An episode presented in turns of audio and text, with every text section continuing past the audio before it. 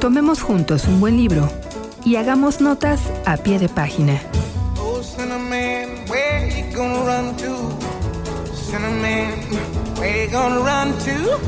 Ricardo García y Juan José de Giovannini nos llevarán un viaje radiofónico por los sonidos de la literatura.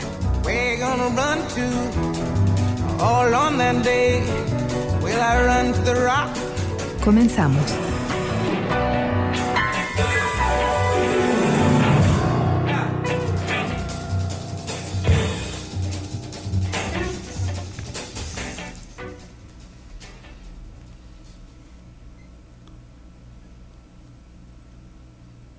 Buenas noches, estamos en a pie de página en una emisión que suele ser, eh, va a ser diferente en esta ocasión. En esta ocasión tenemos como invitado a Enrique Arriola. Buenas noches, Enrique. ¿Cómo está Ricardo? Buenas noches, un placer estar contigo y compartir este espacio dedicado a la literatura, pero, pero hoy le vamos a dar un, un pequeño giro y te agradezco Un- una mucho la gambeta. invitación. Una gambeta, Vamos a como hacer bien una dices. gambeta literaria en esta, en esta noche y no pensarán que estamos entre aficionados. No, no, Estamos no. A, a pie de página. Y esto mm, a- alusivo a que, bueno, tenemos todo este, este tema mundialista. Sin embargo, nos provoca algo muy importante que es hablar de fútbol. Sí. Que, que vaya, eh, no precisamente ser eh, eh, hablar eh, de la especialidad del fútbol, sino el entorno que hay del fútbol en la literatura, eh, los escritores, los autores. Perdón, y como piedra de toque tenemos a Eduardo Galeano, que es un autor uruguayo, un extraordinario que murió hace, hace poco. Eduardo Galeano es un cronista de nuestros días, de nuestro mundo, de nuestro tiempo, Sí. y que en ese sentido eh, el maestro Galeano genera lo que fue una Biblia de- para el, eh, las personas que gustan del fútbol, porque es un análisis eh, muy importante y su pluma fina y, y afilada eh, acerca de todos los prolegómenos del fútbol, que hablaba de todo y quizá también de fútbol. Sí, sí, sí. Es decir, un tema donde abordaba los actores ¿no? que, que, que intervienen en el balompié. Que están en- en- Desde en fuerzas eh, externas, estas las, las que llamaba eh, los poderes ¿no? de- de- del fútbol o el poder externo del fútbol y los propios actores, ¿no? el Así es. árbitro, los jugadores, el, El portero, estadio, el estadio. hinchas, ¿no? Sí. Y es un libro que se llama eh, Fútbol a Sol y a A sol y Sombra. a sombra, sí. Eh, es un clásico, es un clásico eh, futbolero, pero vamos a ir eh, trabajando y estudiando y, y conversando el tema de cómo se hace muy importante el fútbol y en la, en la literatura y que grandes también, grandes autores, este, li- literatos, Enrique, también jugaban porteros, este, y vaya, eh, laterales, en, en fin, jugaban, jugaban fútbol o jugaron fútbol y que, y que les, les fue un leitmotiv durante, durante su vida y dentro de su trayectoria. En este caso, eh, Eduardo Galeano logra imprimir muchas cosas en torno a lo, a lo que es el, el fútbol. Pero bueno, tú eres el, el- invitado y que en ese sentido siempre se ha criticado y ya veremos una cita bien importante donde este, se dice que a los intelectuales, no sé qué, lo que quiera decir eso, los Sí, co- intelectuales, co- ¿qué- ¿no? qué- ¿cuál es el concepto? verdad? Sí, ¿Cuál de es el arranque. concepto de, de- de los intelectuales? Están siempre en contra del juego de la, de la pelota, ¿no? pero al mismo tiempo eh, es un fenómeno donde, hay que decirlo también, el fútbol, aunque seas ese término eh, Intelectual.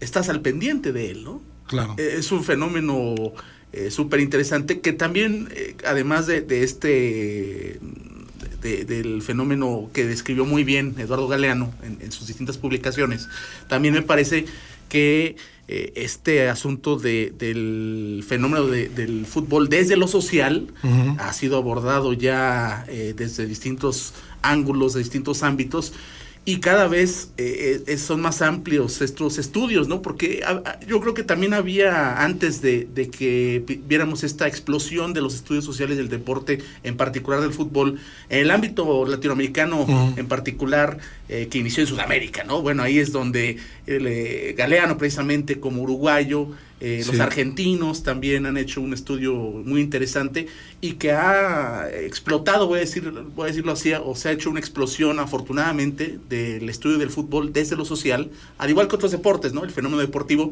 pero en el caso del fútbol, bueno, evidentemente el deporte más popular en el planeta Así es. y que nos, nos refleja también, eh, y se ha demostrado con estos estudios sociales, las realidades de, de- de- de cada país, de cada sociedad, re- lo refleja, ¿no? Es increíble, pero sí el fútbol eh, participa en lo colectivo como una muestra de lo que es cada nación y de lo que eh, vemos, ¿no? Observamos, hay pasajes tan interesantes, leía yo precisamente eh, o recordando los pasajes de- del propio Galeano en torno al fenómeno del fútbol como símbolo de lo nacional, ¿no? Claro. De la identidad nacional. Esto es, eh, o sea, se pone a la altura de una bandera, Ricardo.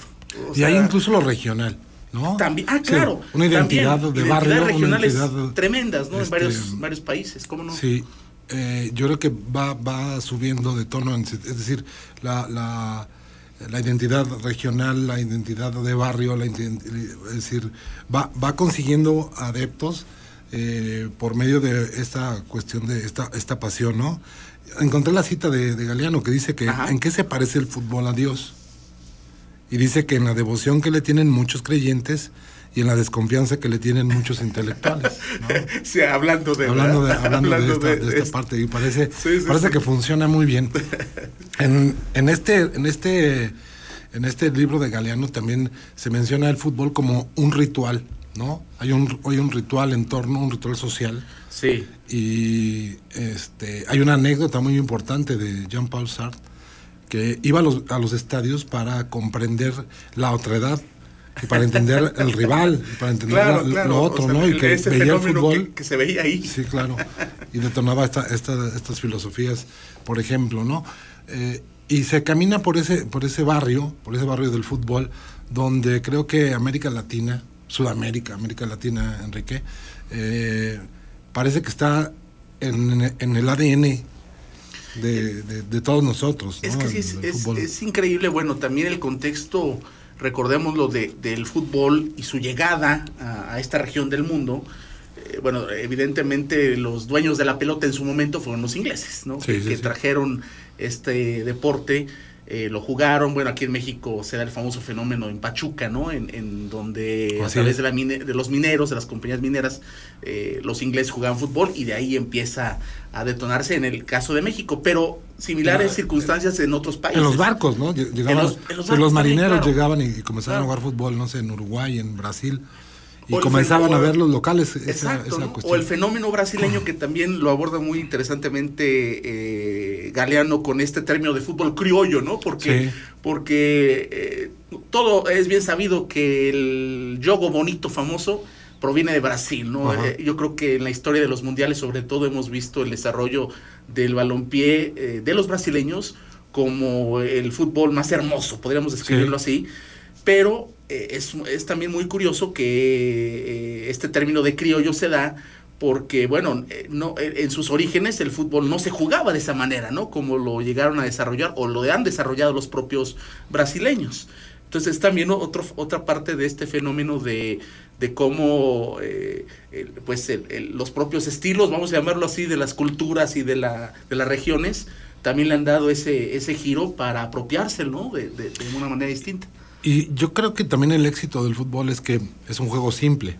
Cierto, a ver, cierto. parece muy, parece simple. Es decir, que cualquiera lo puede jugar.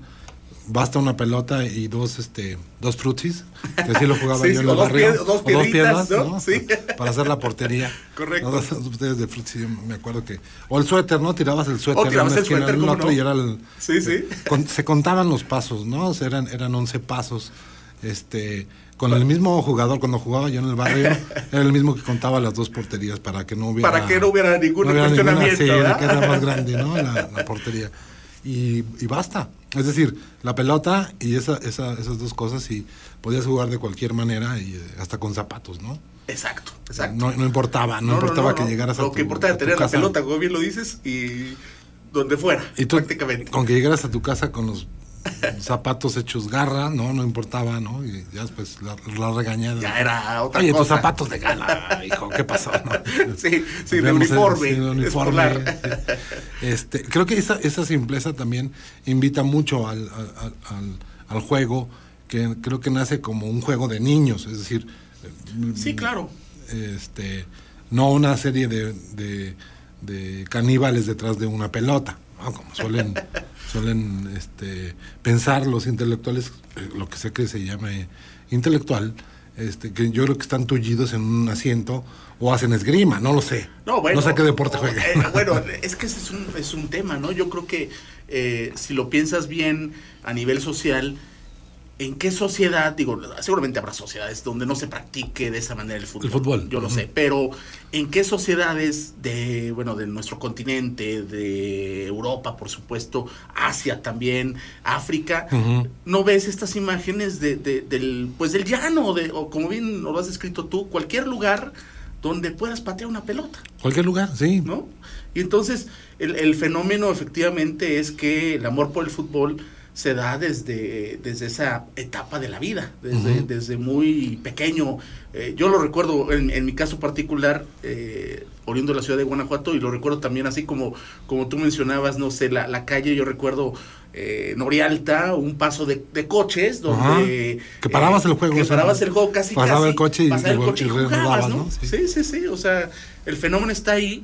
Y yo creo que, eh, a diferencia de otros deportes, donde por el tipo de, de- de circunstancias en torno a, a lo que cuestan, no sé, hablemos de un deporte como el tenis, por ejemplo, ¿no? Que, que no es tan accesible para todos. Sí, claro. Eh, otros deportes que, que, pues, el fútbol americano, por ejemplo, un fenómeno también muy interesante el que ha ocurrido en Estados Unidos sus deportes nacionales, entre comillas, son el básquetbol, el americano, el béisbol, ¿no? Son, son sus deportes.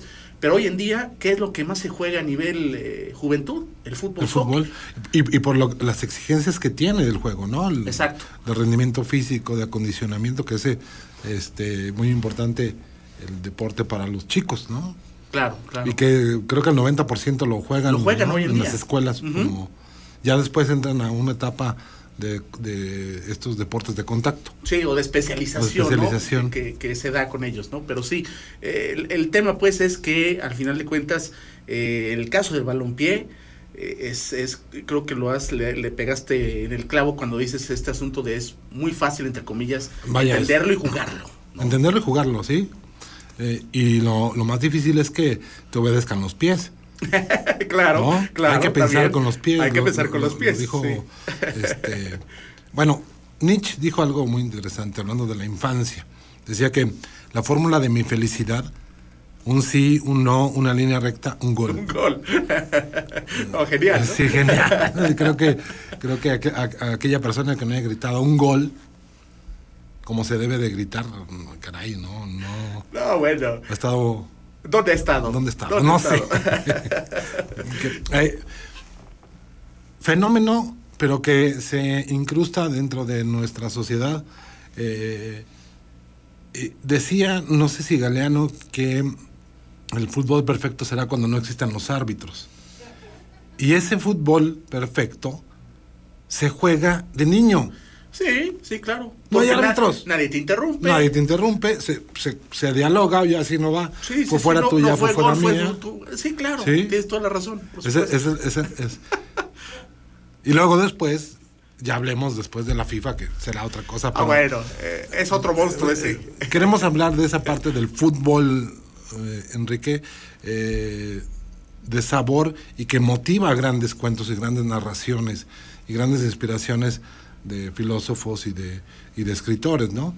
Eh, vaya, parece, parece raro, ¿no? Eh, Gramsci dice que el fútbol es un modelo de la sociedad individualista, demanda, iniciativa, competencia y conflicto, pero está regulado por la regla no escrita del juego, Juego limpio. limpio.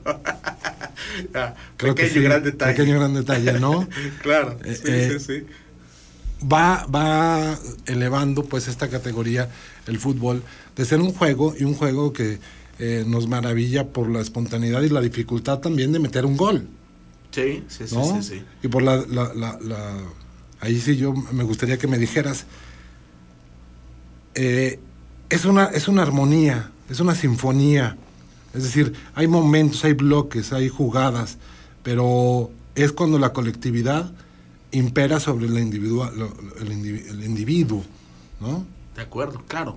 Eh, Yo creo que, eh, digamos, cuando en cualquier cancha, ya le hemos platicado, cualquier cancha que, que sea eh, donde se practique el, el fútbol, Sí. podemos ver este fenómeno también donde pues no, no importa quién eres, no importa de dónde vengas, no importa si, si tú eh, vas a una escuela de características diferentes al del otro compañero, lo que importa efectivamente es que eh, puedas hacer esta colectividad que bien señalas para un fin común, ¿no? Que es, que es eh, buscar el, el máximo, lo máximo es anotar un gol. Sí. Eh, en, en- en lo que es este, eh, lo que es pues el, el chiste de este juego es anotar un gol, ¿no? Y, y sí, también Claro. prevenirlo, pero, pero nadie habla en realidad de, de- también veíamos lo que mencionaba el propio Galeano sobre los porteros, ¿no? Claro. Eh, que el, el portero no se nota jamás. No, y está cuando solo, se, ese- y cuando ese- se ese- nota es porque se equivocó, Sí. ¿no? Es, es el que está solo, es el, es el Está hombre solo, ¿no? Sí, sí, sí, el hombre solitario, el hombre invisible, vamos a llamarlo así.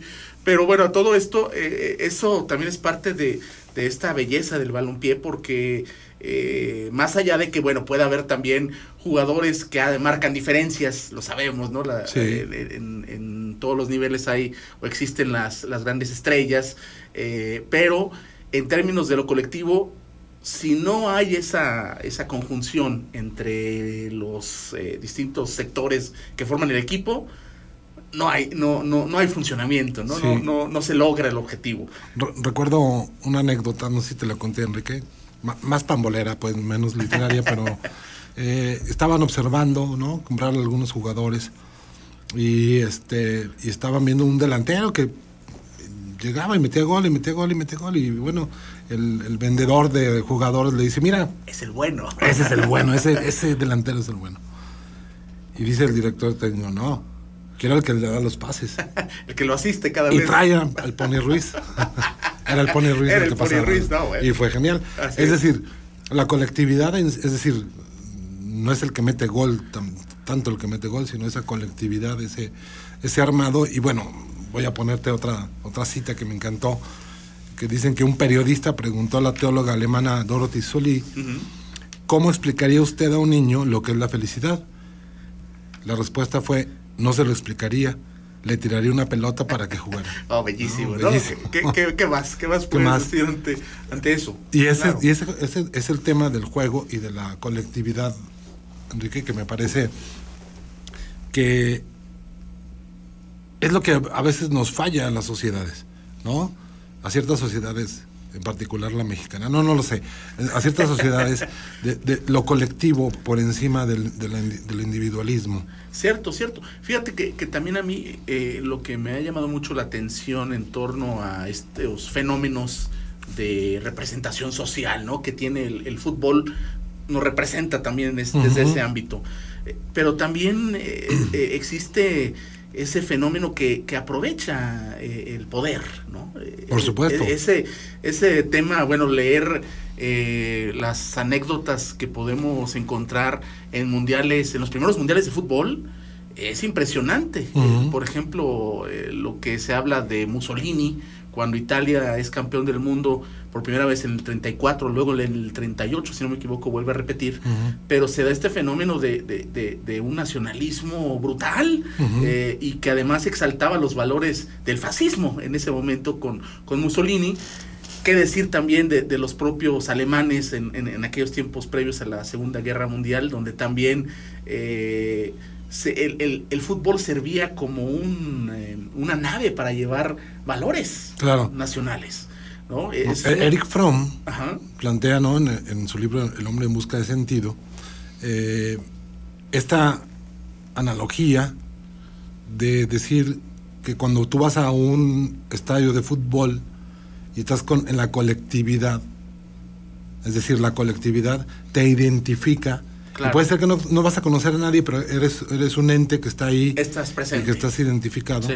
Luego, po- ponía esa analogía a diferencia de cuando no tienes ninguna ninguna parte, es decir, si alguien te toma y te, y te, y te mete en, en un lugar, pierdes el sentido, ¿no? Un lugar sin nada que, que te, que, te que sea afín. identifique, que sea afín ¿no? contigo. Es un estadio, tú vas ahí y en, en ese, en ese colectivo, en ese, en ese ente, este, te vas identificando, ¿no? Era más o menos la, la- la analogía de, Que de los estadios y de, y de lo que te congrega, que te congrega una pasión, un gusto, un deseo, y que estás en, en comunión con, con los demás.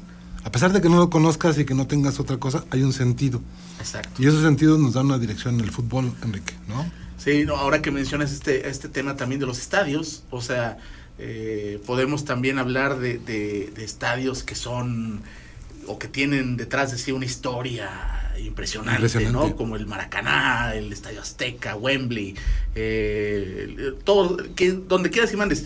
Pero ahorita también recordaba algo que mencionaba el propio Galeano eh, en este libro eh, eh, Sol y Sombra del Fútbol. Al final de cuentas, el estadio per se cuando no hay afición, No, es, es un, pedazo de, fantasma, de- ¿no? de- de concreto, ¿no? Sin nada. O en sea, algunas dictaduras, un cementerio, ¿no? o un cementerio, claro, tienes toda la razón. Pero digo, ahí está el fenómeno que, que bien mencionas de cómo con la colectividad también se logra eh, pues darle este valor a, a un lugar, a un lugar que será recordado, sí, tú puedes recordar el maracanazo, ¿no? Sí. El 50, ¿no? Que, que bueno, el fenómeno era que era el estadio más grande del mundo en ese momento, el mundial era en Brasil, Brasil era el gran favorito, eh, hay anécdotas incluso sobre el- el- el- la noche previa, estaban listos los trofeos, lo- eh, todo estaba listo para entregarse a la selección de Brasil y al otro día eh, Uruguay pues eh, lo, lo arruina fiesta, lo- ¿no? lo enmudece. Ahí enmudece, Enmudece el estadio. Raúl, de Ricardo. Sí, claro. Ese es Entonces, increíble, ¿eh? O sea, enmudecer un maracaná. Imagínate, ¿no? Porque Sí, sí. eh, era un fenómeno de que, de, no sé si 100 mil personas o algo por el estilo. O sea, era una- un, un- un momento de la historia de Brasil que, que iba a quedar eh, firmado para. y te voy a decir una cosa, ¿no? Ajá. Algo que dijo el filósofo del fútbol, Jorge Valdano. ¿Cómo no? Dice que en esta vida no te perdonan si dejas de ganar. y te odian si ganas siempre. Si gana siempre. Claro, también eso. Eso, eso le pasa a Brasil, ¿no? De pronto puede- Brasil puede perder mm, 7-0, ¿cuánto fue cuando que perdió? 7-1 contra 7-1 Alemania, contra ¿no? En su- Alemania. En su propio mundial. en su propio mundial Sí, y, sí, y sí. querían hacerlos hacerlos polvo, ¿no? Porque Sí, de acuerdo. Estamos Pero, pero acostumbrados a que también, ganen siempre, ¿no? pero también, ¿qué pasaba ahorita que mencionas a Brasil? Digo, es el, el, el que el pentacampeón, ¿no? Eh, Es el pentacampeón. Es el pentacampeón al mismo tiempo y también hay muchos que quisieran que no ganara. Así es. Que no ganara, ¿no? O sea, ahí está reflejado esta eh, fabulosa Esta, frase esta- de Valdano. frase de Valdano, ¿no? Y también para la vida, ¿eh? Sí, de acuerdo, aplica. La- que la ese es el tema misma. también, eh, Ricardo. O sea, Sí. eh, todo esto también aplica a lo que vivimos en el, en el día a día, evidentemente. Sí. Eh, bien lo han, lo han descrito muchos sociólogos del deporte, que eh, el, el fútbol es el reflejo de, de la vida. Y, y, y pues, ¿cómo no? Claro que en todos estos aspectos... Es, estos- es como esa palabra alemana que Ajá. es impronunciable, pero voy a tratar de pronunciarla. Scheffenhaufer, algo así. Que no, no tiene una traducción al español, ¿no? Pero es como la envidia. Es decir, la envidia significa, este... A ver, lo voy a explicar más simple. Dios mío, no me engordes, haz gordas a mis amigas. Esa es la, la palabra. Ya, lo has dicho todo con esa Sí, frase. con esa, sí. ¿no? O sea, desear el mal al otro y Al otro. gozarse de él. Claro, ¿no? claro. Eh, eh, Esta parte viene a colación por la frase de, de Valdano, ¿no? De que, de que si gana siempre no es correcto porque mm, O gene- generas pues el, esa como el- esa palabra como la señalas esa esa de impronunciable. sí. Digo, no es la envidia, es más allá de la envidia. más allá de la envidia, Me claro. gozo.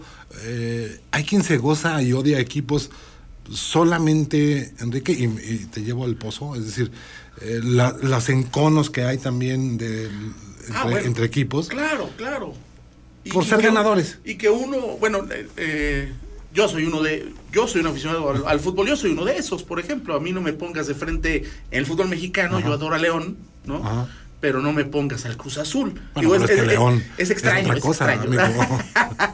Eh, pero es extraño, ¿no? Porque muchas veces se, se da este fenómeno cuando vemos en México, es el América o el Guadalajara, ¿no? Sí, Los- ¿no? O el América. Sobrevaluado es el ya el clásico, pero en fin, Pero bueno, eh, pero tiene uno ese tipo de, pues son fobias finalmente, y fobias que no tienen explicación Sí, sí, ah, sí. lógica, lógica, no la tienen, ¿no? Eh, pero, pero sí, es un, es un fenómeno que también, pues demuestra la condición humana. Bueno, llegamos al medio tiempo. Eh, vamos en al ese- tiempo, a página y regresamos.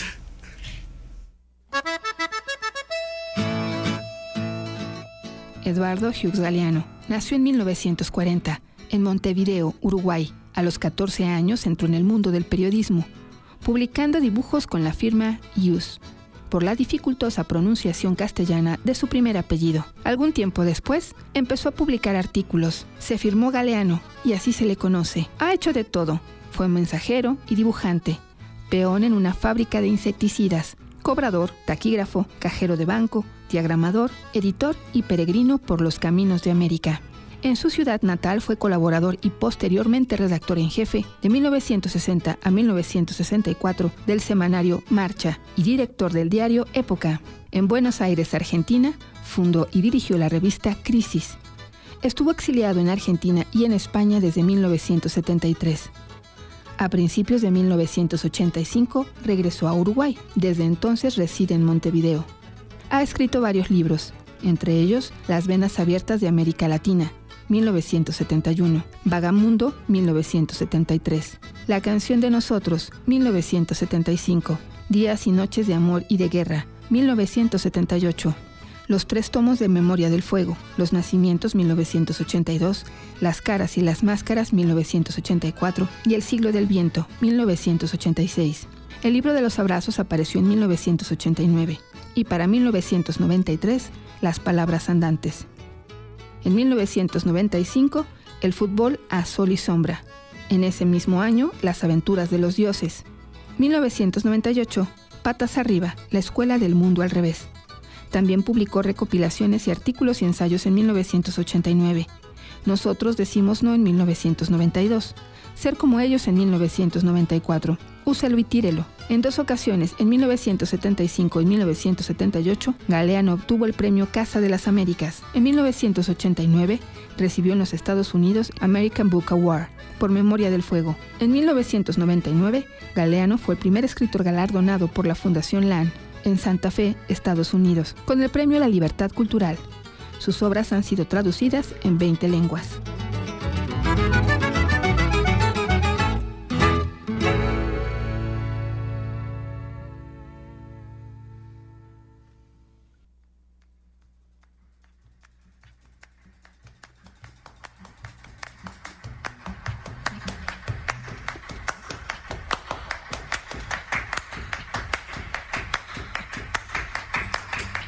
Hagamos una breve pausa y regresamos a pie de página.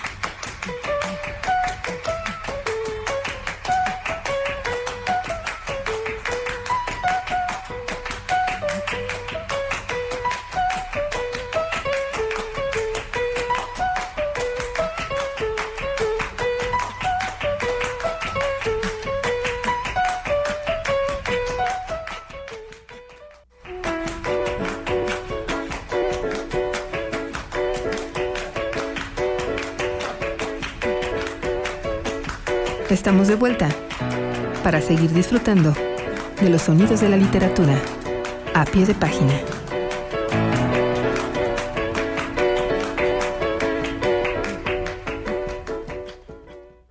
El hincha, Eduardo Galeano. Una vez por semana, el hincha huye de su casa y asiste al estadio. Flamean las banderas, suenan las matracas, los cohetes, los tambores, llueven las serpientes y el papel picado. La ciudad desaparece, la rutina se olvida, solo existe el templo. En este espacio sagrado, la única religión que no tiene ateos exhibe a sus divinidades. Aunque el hincha puede contemplar el milagro más cómodamente en la pantalla de tele, prefiere emprender la peregrinación hacia este lugar donde puede ver en carne y hueso a sus ángeles batiéndose a duelo contra los demonios de turno. Aquí, el hincha agita el pañuelo, traga saliva, club, traga veneno, se come la gorra, susurra plegarias y maldiciones y de pronto se rompe la garganta en una ovación y salta como pulga abrazando al desconocido que grita gol a su lado. Mientras dura la misa pagana, el hincha es muchos. Con miles de devotos comparte la certeza de que somos los mejores. Todos los árbitros están vendidos, todos los rivales son unos tramposos. Rara vez el hincha dice, hoy juega mi club. Más bien dice, hoy jugamos nosotros. Bien sabe este jugador número 12 que es él quien sopla los vientos de fervor que empujan la pelota cuando ella se duerme. Como bien saben los otros 11 jugadores que jugar sin hinchada es como bailar sin música. Cuando el partido concluye, el hincha, que no se ha movido de la tribuna, celebra su victoria. ¡Qué goleada le hicimos! ¡Qué paliza les dimos! O llora su derrota. Otra vez nos estafaron. Juez ladrón. Y entonces, el sol se va y el hincha se va. Caen las sombras sobre el estadio que se vacía. En las gradas de cemento arden, aquí y allá, algunas hogueras de fuego fugaz, mientras se van apagando las luces y las voces.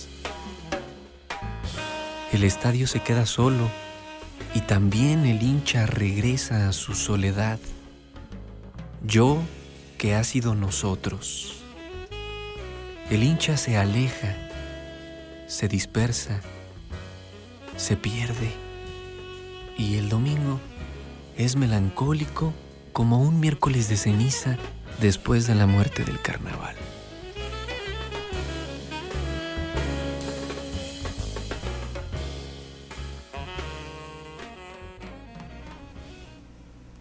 Ahí está Eduardo Galeano. Enrique, lo que platicábamos. Qué descripción, ¿verdad? Qué descripción, ¿no? es decir, un maestro como Galeano contándonos, creo que a pie juntillas, todos los sentimientos que se envuelven en torno a quien. Sí, cuando, uno, pues auténticamente se transforma también. Que bueno, él, habla también de, ser hincha y de ser fanático, ¿no? Claro. El fanatismo es algo distinto algo distinto. Pero bueno, eh, juguemos al, el rol del hincha, efectivamente, cuando estás en esa colectividad, en que, el estadio. Que controla esa, esa dualidad, ¿no? Sí. El, hincha. Sí. Sabe que, ya. Distingues.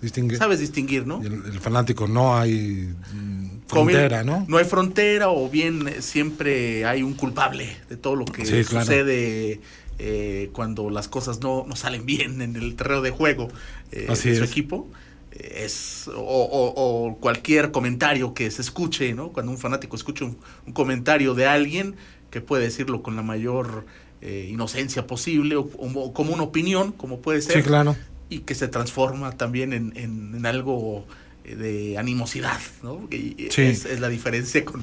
y vaya, es, este elemento pues que Galeano plantea, incluso lo plantea iniciando el, el fútbol la sol y sombra, este jugando, echando los dados de cómo es el juego, ¿no? Cómo es el fútbol y poniendo ese desgrana esos elementos que hay dentro del fútbol, pero sobre todo la pasión que, que se imprime en esta en esta tesitura del fútbol.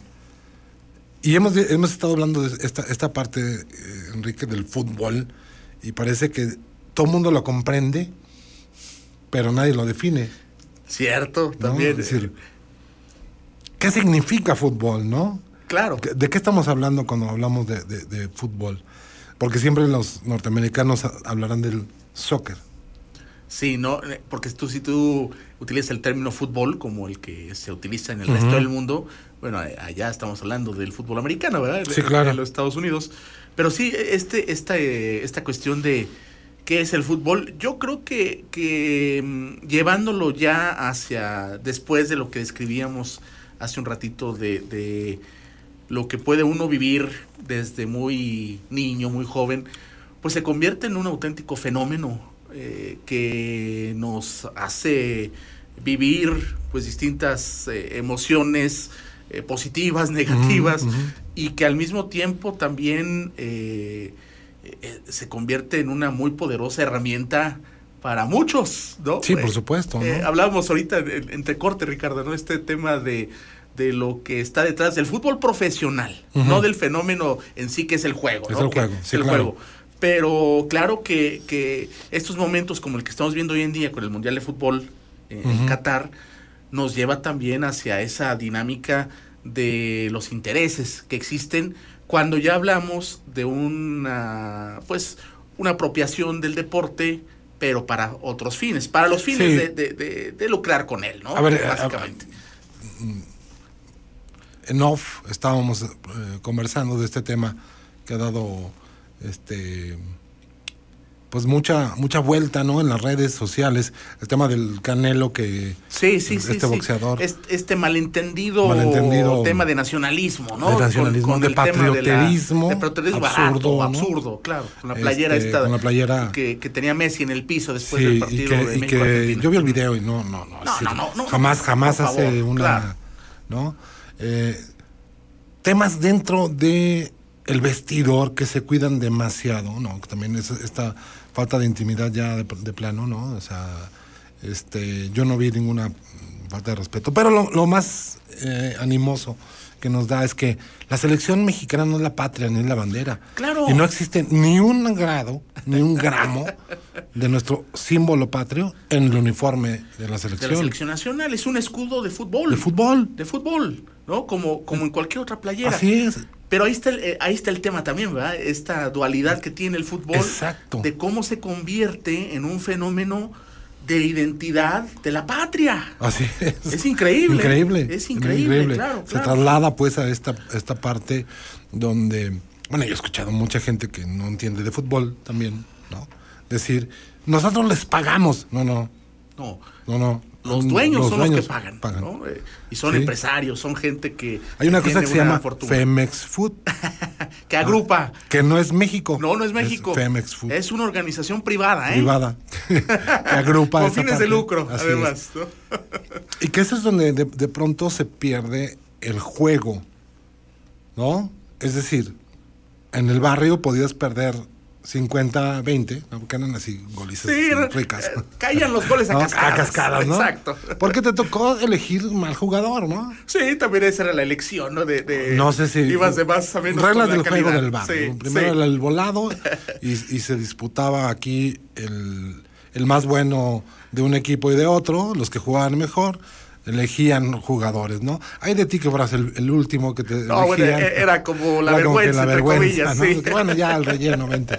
Sí. Este, entonces te o podía- ponte de portero también. la suerte te hacía, te hacía jugar esta, esta parte y, y tener un equipo muy malo y que te pudieran golear sin problema. Terminaba el partido y todos salíamos abrazados. a- Sí, a- sí, como eh, al por el ¿no? refresquito, exacto. Ajá. Era, era, era, era el, el capítulo que, que se dejaba. Por el juego, ¿no? Por ese... Por ese Sí, por el amor al juego.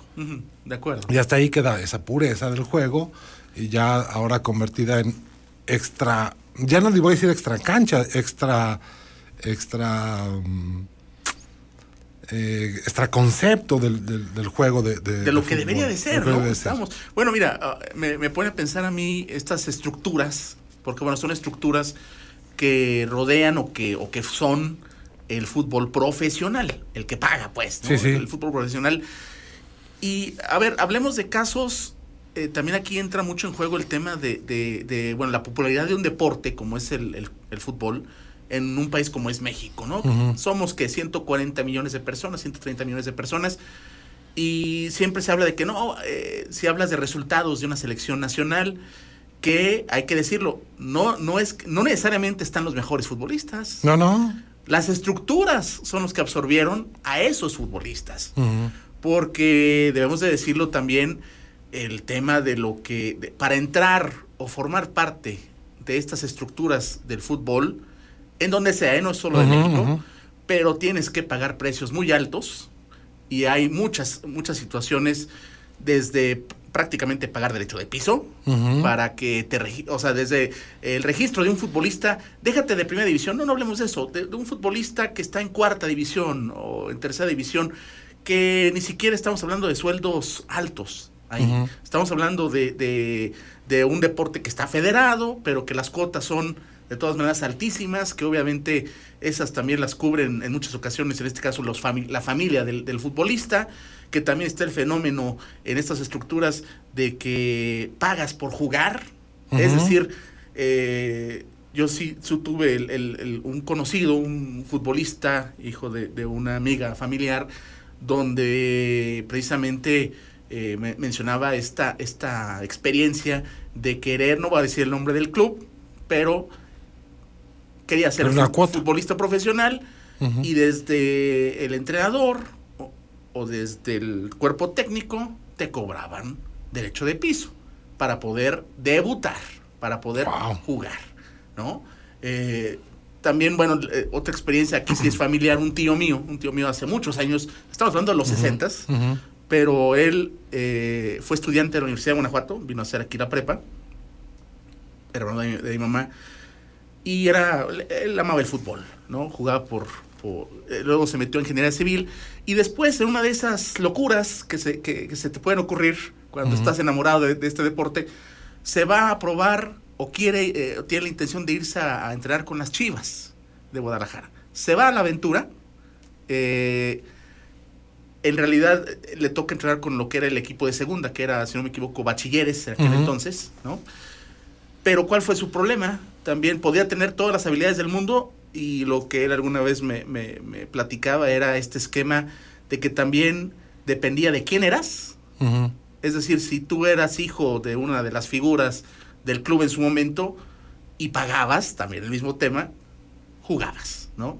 Claro. Y, y bueno, eso causó, eh, causa decepción, es decir, y este tipo de, de- yo, yo no puedo decir que mi tío fuera o no un excelente futbolista que iba a llegar lejos, pero vaya, así son las historias, la mayoría de las historias, porque también son muy pocos los que llegan, Ricardo, ¿no? Muy poco. En estas estructuras. Sí, claro. Entonces estamos hablando de ejemplos, digo, insisto, esto es un ejemplo de los años 60, ¿eh?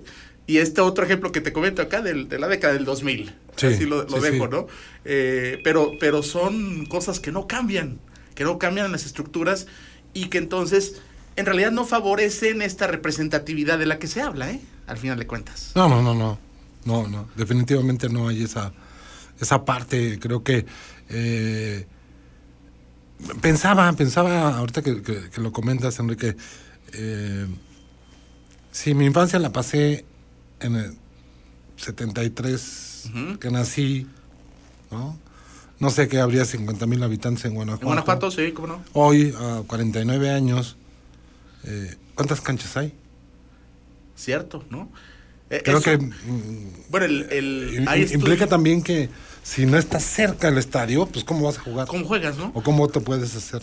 Digo, eh, este fenómeno que del que hablas, hay estudios eh, interesantes hechos, de hecho, en, en el propio, en la propia división de Sociales y Humanidades del Campus Guanajuato, eh, interesantes estudios de cómo se fueron desarrollando los espacios deportivos y también otros que desaparecieron, Ricardo. O Sí. sea, bueno, aquí no es el tema con el fútbol, pero por ejemplo, las famosas canchas de las huertas, Sí, que desaparecieron por circunstancias de necesidad de desarrollo, ¿no? De la ciudad.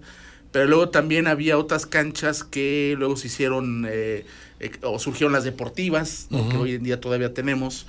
O no, este último. pero hace, hace muy poco, pero digo. es poco en hace realidad. muy poco Eso se- fue en los se- 70 se amplió, 80 este, la infraestructura deportiva, ¿no? O el fenómeno O sea, este del, como- centro deportivo que se instaló en el 2008, más o menos, 2007, Sí, ¿no? claro. En aquel entonces, que ha sido el último gran proyecto Gran deportivo proyecto, sí, de esta deportivo. ciudad capital Sí, en claro. particular. ¿no? Este, y en esa parte, dice, dice eh, Eduardo Galeano que dice, siempre jugué muy bien, la verdad, maravillosamente bien. Era el mejor de todos, pero solo de noche mientras dormía. Durante el día, hay que reconocerlo, he sido el peor pata de palo que se ha visto en los campitos de mi país. Oye, ¿no? bueno, eh, eh, esa Eh, parte, es eh, además, Ricardo, no sé tú, pero bueno, to- todos aquellos que alguna vez eh, jugamos fútbol desde niños y que jugaste años también, ¿no? Y que luego por las circunstancias dejas de hacerlo, pero no sé tú, pero ahora que escuchaba esta frase, todos queríamos ser futbolistas profesionales, ¿no? Claro. Todos queríamos jugar, bueno, yo, eh, mi sueño era jugar en el León, Sí, porque sí, sí. bueno, es el equipo de mis amores, pero así como todos, así como esto, pues todos, ¿no? Es- es- son sueños que te, que te da la disciplina Quien haya vivido en Guanajuato en el este, 86, era un sueño de opio de pronto saber que iba a estar Estopira, Tiganá, Ah, Francia, Rostov, claro, que estuvo aquí caminando en nuestras calles, Platini. Platini, y entrenando en nuestro campo Ni- Nieto Piña, Claro. como lo fue Pelé en el 70. En el 70 ese fue otro fenómeno. Otro fenómeno. Tremendo. Es decir, ¿Cómo para mí fue el, el mundo entero que estaba cerca, ¿no? El planeta. wow, el planeta fútbol estaba, Sí. estaba cerca y fue. Este, yo me escapé a verlos, ¿no? Yo iba a ver los entrenamientos, pero era así. Este, incluso también Bélgica eh, estuvo, estuvo aquí en Sí, claro, Guanajuato. porque sucede ah, fue, el, bueno, jugaron el, o tuvo un partido de octavos, me de octavos, parece, ¿no? en- en- aquí en, el Estadio de León, en claro. León, o en Irapuato, no en León. Sí, creo que León fue, el, León, fue sí. el, el partido de Bélgica. Vaya, este estaba el mundial en, en- en- en- nuestra tierra, ¿no? No pensé yo, ¿no? De estar jugando en San Fernando todo el tiempo, que iba a estar de pronto este, esa- esas grandes figuras del fútbol eh, paseando por nuestras calles, entrenando aquí, teniendo este esa, esa libertad eh, maravillosa, ¿no? Para, para esos niños que fuimos en el 86 y que, tu- y que eh, soñamos lo que dijiste tú, todo el mundo quería ser fútbol. Yo, yo quería Sí, ser. no, no, no, bueno. Eh, ahora, como dice Galeano, yo era el pata de palo natural. No, igual yo, claro. No, no pasa nada, pero. Y, y este fenómeno, ahora que lo tocas, Ricardo, lo de los ídolos, ¿no? También, Sí. los ídolos, ¿qué representan y cómo es tan fácil tanto hacerlos como Sí. tumbarlos? Joaquín ¿no? Sabina lo dice, ¿no? Joaquín Sabina lo, lo dijo, que admiraba este completamente a Maradona como cocainómano, pero lo detestaba como, Como, como futbolista. futbolista. Fíjate nada más. No, bueno, imagínate. sí, no, la contradicción ahí, pero, pero bueno, pero va por ahí. El fútbol, claro. pues, ¿no? El Pero fútbol era, es eso. Era, un- era un gran cocainómano. sí, claro. Maradona. Pero, este, sí, claro, el- la imagen, el ídolo, también tiene que ver hoy en, hoy en día la mercadotecnia, Uf. tiene no, que bueno, ver el, el, el- y que el está, vuelo. por supuesto, bueno, el, eh, también ahorita que, que mencionabas Maradona, eh, ¿qué tal esta otra anécdota que nos cuenta el propio Galeano sobre aquel portero de Brasil? eh, se llamaba Moacir Barbosa. Yo hasta, hasta, hasta hace poco, hasta no haber leído esta obra de Galeano, yo no lo conocía, no lo recordaba. Ajá. Bueno, eh, fue, fue portero de Brasil en 1950 Ujú. y fue a quien le echaron la culpa por el maracanazo. Cuando, cuando cae el 2 a 1 de Uruguay para llevarse Ajá. el mundial, es a quien le hacen el gol. Y el hombre, pues ha sido vilificado y fue vilificado. eh, todavía daba referencias el propio Galeano de una entrevista en el 93, donde, pues, eh, eh, después de 43 años, imagínate nada más, todavía Sí. seguía siendo vilificado Ajá. este futbolista. O sea, y, y era el culpable. era el de- culpable de, la, sí, derrota de la derrota. de ese día. Y, y bueno, de- también seguramente, como también lo decíamos, los, los porteros pues tienen esa característica en el juego, en el juego del fútbol, pero evidentemente imagínate cómo eh, recae en el peso. ¿Recuerdas a Zidane? Claro, claro, ¿no? por supuesto. Extraordinario Bueno, jugador. el, el- el 98 fue la clave del, La del título o sea, de los franceses. decían que el señor no, no llegaba tarde a su entrenamiento, un disciplinado de, de- de de todo. primera. Se enfurruña, da el Lo cabezazo que y pasa es en el un 2006. violento. y lo Y crucifica, eso, ¿no? Eso fue el legado final. El legado Vaya, final, el o legado sea, final como futbolista. No, ese toda una carrera de ser El famoso un cabezazo el que le da a, ¿qué? a Materazzi, me parece, Sí. que el, italiano. Ajá. ¿no? Y Y pierde Francia. así como que es muy ¿no? aquí en el pecho. Exactamente, ¿no? Pero bueno, Cosas de fútbol. Cosas de fútbol. Momentos. Sí, pero Pero así sucede, es- ese es otro fenómeno, eh, Sí. pues que también el fútbol en este ámbito ya te lleva a lo máximo o también sí. te lleva al infierno, ¿no? Auténticamente. Hay una frase, ¿no? Horrible que nos gusta a los. No nos gusta. No fue penal. Ah, ¿verdad? Que todo el mundo supo de qué estamos hablando. Bueno, no, pues bueno, eso. ¿y de quién estás ¿Y de hablando? quién estás hablando? Además, ¿no? Del señor Robin. Bueno, hasta el apellido, Eh, hasta el caray. apellido. Hasta el apellido. Extraordinario, además, ¿no? Jugador. Sí, extraordinario Sí, sí, jugador, sí. por supuesto. Y eh, los encumbran, el juego también te encumbra o te, o te, o te nulifica, ¿no? Te, te, te hace, te hace a un lado, hay una, este, una anécdota, ¿no? De, de eh, ¿quién fue? ¿Camus o Nabokov? No me acuerdo. Ajá. Que fueron porteros, fueron porteros hablando de, de los porteros, Hablando de en- porteros. en su juventud. Sí. Y que dice que de todos los deportes que practicó Camus, el fútbol ha sido, ha, ha sido siendo eh, un ventoso claro en mitad de un periodo notablemente confuso. ¿No? Da esa, esa perspectiva o da esa claridad. Eh, yo recuerdo mucho, eh, alguna vez trabajé en, en un lugar de cuyo nombre no puedo acordarme. o no quiero, O no, no sé. este, donde eh, elementos didácticos de juego planteaban eh, que eran juegos, juegos de, de- de computadora, planteaban el juego de FIFA, ¿no? Sí, sí, sí. Jugar fútbol en la computadora Claro. y como un proceso didáctico, ¿no? De, y educativo.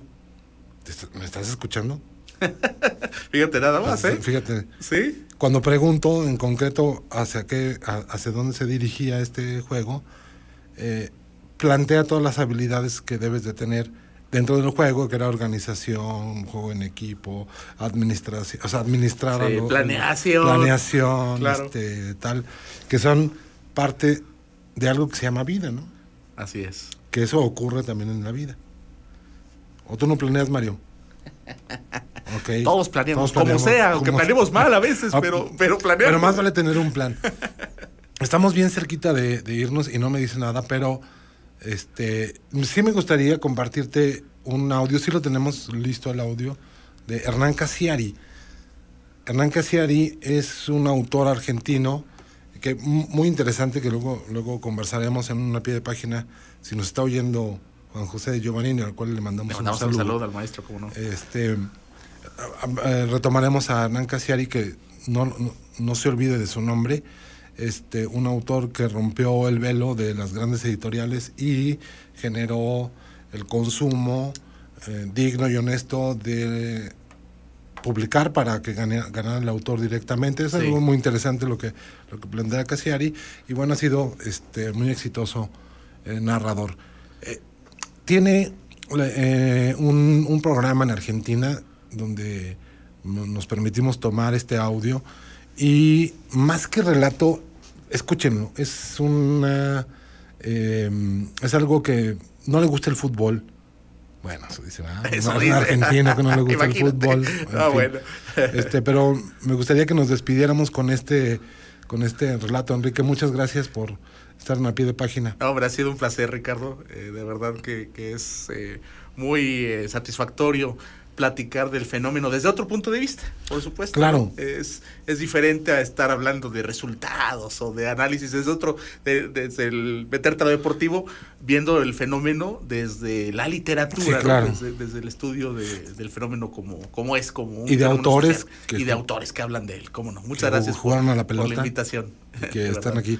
Muchas gracias a, a Itzia Ruiz, a Mario Vargas, este, por la, por la conducción y producción del, del programa, y Ana Robles por la estructura y la, en la investigación y contenidos de este programa, que bueno, he disfrutado mucho, Enrique, muchas gracias. Gracias, Ricardo. Vamos a escuchar a Hernán Casiari y este tomamos este, este fragmento, este audio, que nos hará muy interesantes. Esperamos sus comentarios. Estamos en Radio Universidad de Guanajuato. Muchas gracias y buenas noches.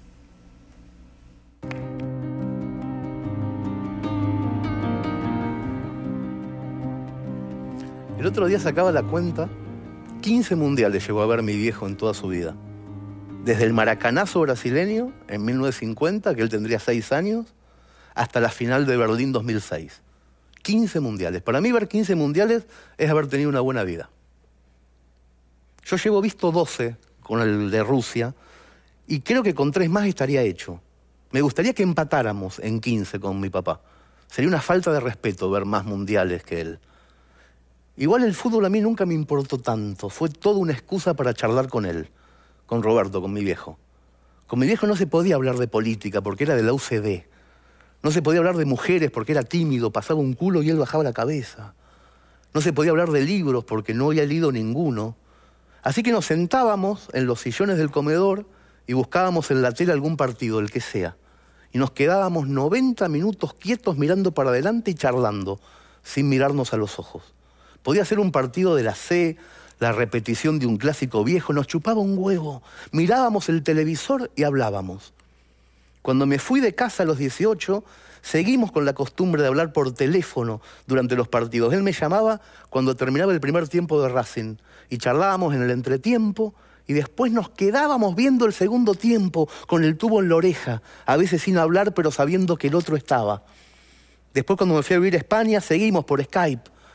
Y cuando Roberto se murió yo seguí con el hábito de ver fútbol por las dudas de que él me estuviera mirando desde algún lado.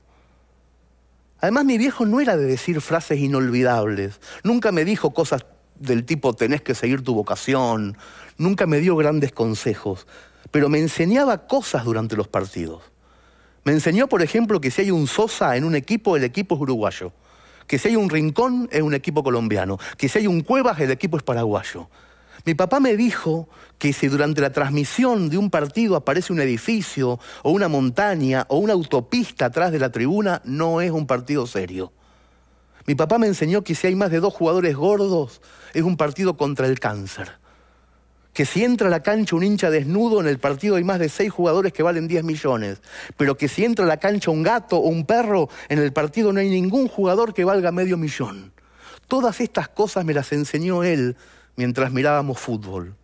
Ahora que soy grande, entiendo que mi viejo y yo no hablábamos de fútbol. El fútbol nos sirvió para conectar otras cosas que no podíamos conversar. Por eso ahora a mí no me cuesta nada descubrir a un golpe de vista cosas parecidas a las que me enseñaba él. Yo cuando miro fútbol descubro rarezas, descubro que si hay tres hermanos en un mismo equipo es liga caribeña, que si hay gemelos es liga holandesa, que si juegan en el mismo equipo un padre y un hijo es liga turca. Hoy podría darle datos nuevos a mi papá si él viviera. Podría decirle, por ejemplo, que cuanto más larga y estúpida es la coreografía de un gol, más escandinavo es el equipo. Que si el hincha sabe cuánto gana cada jugador, es Liga Española. Y que si el hincha sabe a quién se coge cada jugador, es Liga Argentina. Pero ¿a quién le puedo contar todo esto ahora? Y sobre todo qué sentido tiene. Desde que estoy sin padre ando como bola sin manija, porque el fútbol nunca fue un monólogo en mi vida. Fue la interminable conversación entre dos hombres. La primera vez que yo vi una pelota de fútbol fue en el cielo de Mercedes, mi ciudad natal. Yo tendría como mucho dos años. Mi papá me llevaba a UPA. Un arquero pateó al medio de una cancha de tierra y yo vi la pelota en el cielo interrumpiendo el atardecer de Mercedes, vi la pelota y obviamente con dos años pensé que era la luna. Seguramente hasta debo haberlo dicho, luna, luna.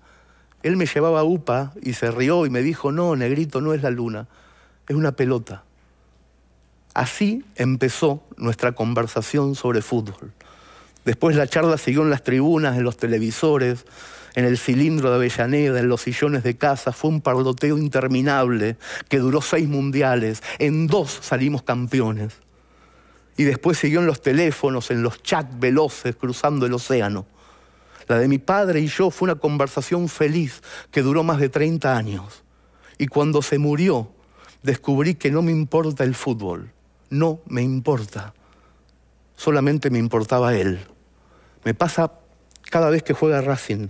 Estoy viendo el partido tranquilo en casa y a los 44 minutos del primer tiempo me doy cuenta de que no va a sonar el teléfono.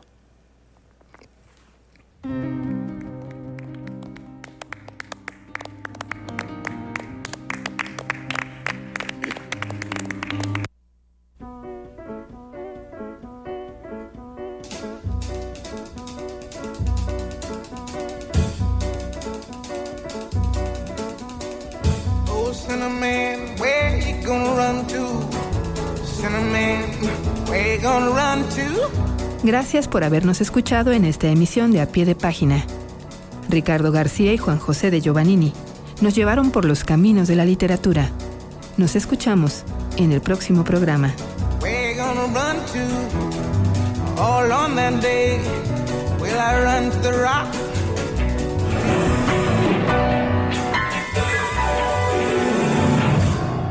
A Pie de Página.